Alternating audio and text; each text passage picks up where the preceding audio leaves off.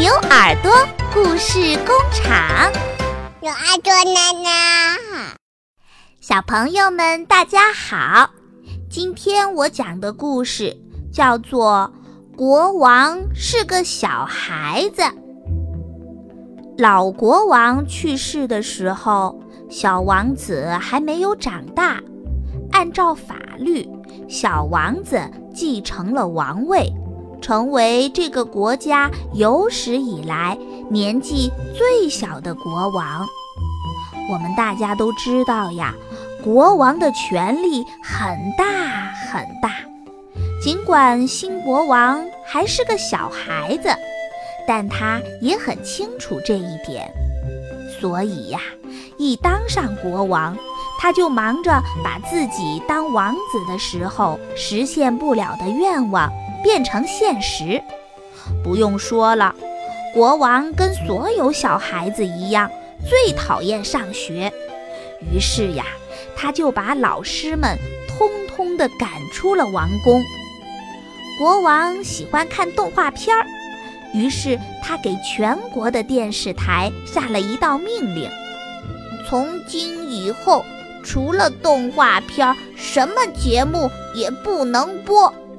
谁要是违抗，就被挠脚板心五百下，挠嘎吱窝一千下，外加刮两千下的呃鼻子。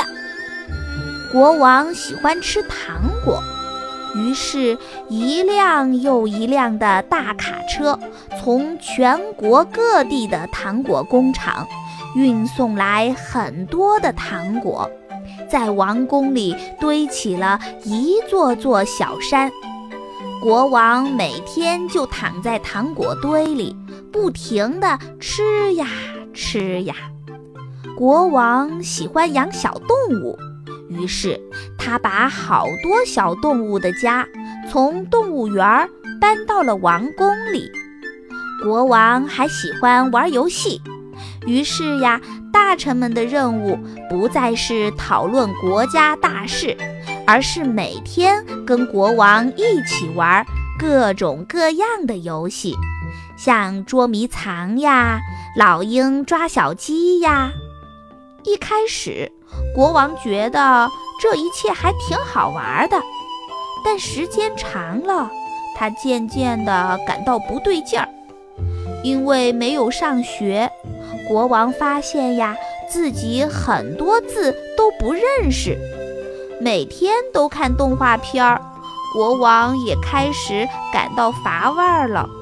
他觉得动画片儿不像以前那么好看了。糖果吃的太多呀，国王的牙齿都长蛀虫了，他经常被它们折腾得喘不过气来。小动物们每天在王宫里到处乱窜，随地大小便，把整个王宫啊弄得乱七八糟、乌烟瘴气的。国王和大臣们扔下国家大事不管，老百姓们都生气了，纷纷向国王提出了抗议。抗议！抗议！这下。国王终于知道自己做错了，不过他是个知错就改的好孩子，他赶紧纠正了这一切。老师们重新回到了学校，电视台的节目又变得丰富多彩了。国王把糖果分给了全国的小朋友，当然他并没有忘记。叮嘱孩子们不要吃太多的糖，并且要记得早晚刷牙，不然啊也会长蛀牙的。小动物们呢，则是被送回了动物园儿。至于国家大事嘛，国王暂时把这个任务交给了他的母后。国王下定决心要好好的学习。等自己以后长大了，做一名名副其实、受人爱戴的好国王。